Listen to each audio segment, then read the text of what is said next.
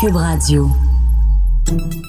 Salut, c'est Charles Tran avec l'équipe dans 5 minutes. On s'intéresse aux sciences, à l'histoire et à l'actualité. Aujourd'hui, on parle d'Arctique. La plus grande expédition scientifique jamais vue a été lancée vers le pôle Nord le 23 septembre dernier, avec à son bord 600 chercheurs venus de 19 pays.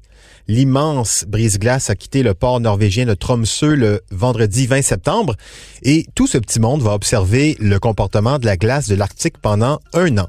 Oui, un an. C'est colossal, du jamais vu, à l'image du budget de cette aventure, 140 millions d'euros, presque 200 millions de dollars canadiens.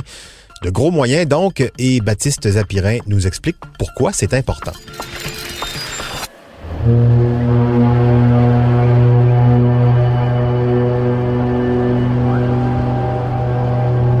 Température glaciale jusqu'à moins 45 degrés, longue nuit et hiver polaire. Ce ne sera pas une partie de plaisir pour les scientifiques. Et ils vont volontairement laisser leur brise-glace se faire emprisonner au cœur des glaces du pôle Nord et se laisser dériver comme ça euh, par les courants marins polaires. On aura la banquise qui va dériver à cause des courants et des vents, avec le bateau pris dedans donc. Et ça, ce sera pendant un an comme ça. Les savants vont vivre dans le pôle Nord et leur brise-glace allemand, le Polar Stern, sera un peu leur base centrale. Les savants en profiteront pour installer autour de lui, sur la glace donc, à 50 km à la ronde, ils vont installer donc des stations scientifiques pour relever des tas de données.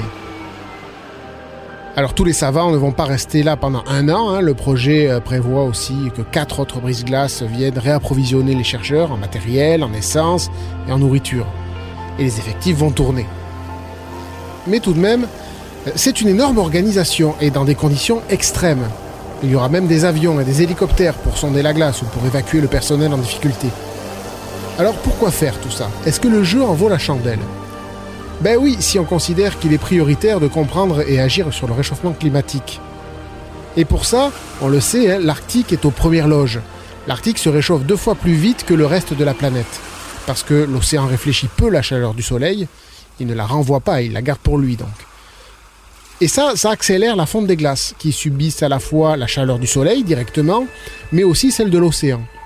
Pour résumer, à la fin de l'été 1980, il y avait 8 millions de kilomètres carrés de glace en Arctique, et 40 ans plus tard, en septembre 2019, il n'y en a plus que la moitié en gros.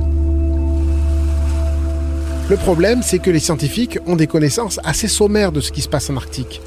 On est limité parce qu'on a très peu d'observations au cœur de cette région, en particulier en hiver et au printemps. Ben oui, et pendant ces saisons, la glace de mer est si épaisse que même les meilleurs brise-glaces de recherche ne peuvent pas y pénétrer. Et donc, ben, on a du mal à établir des modèles climatiques solides pour cette région parce qu'on n'est pas sur place. Difficile donc de prendre des décisions politiques si on n'est pas sûr sûr de nos projections météo là-bas. Et donc voilà, c'est là que l'expédition Mosaïque et ses gros moyens prennent tout leur sens. We need to take measurements year round in the Central Arctic, including the winter season. At many points along the way. Enfin, on va pouvoir emmagasiner des données sur le terrain et à l'année longue dans ce qui est l'une des plus vastes régions inexplorées en matière de recherche climatique.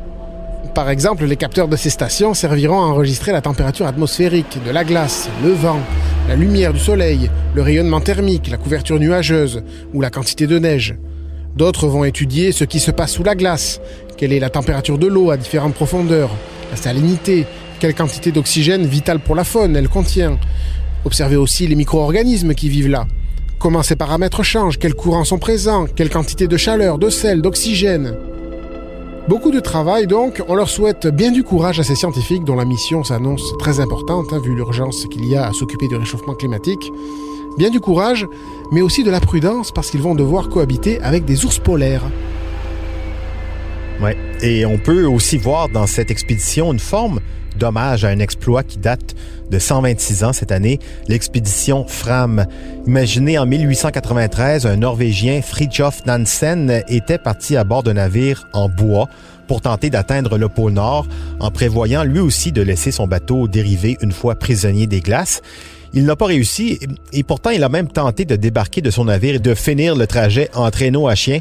mais la glace étant trop mauvaise, il a abandonné. Mais il a quand même atteint le point le plus au nord jamais foulé par l'homme à l'époque. Lui et les 12 hommes de son équipage ont été accueillis en héros à leur retour au bout de trois ans et leurs observations scientifiques ont été très utiles en océanographie et pour mieux comprendre comment ça fonctionne là-haut dans l'Arctique. Merci Baptiste Zapirin. C'était en cinq minutes.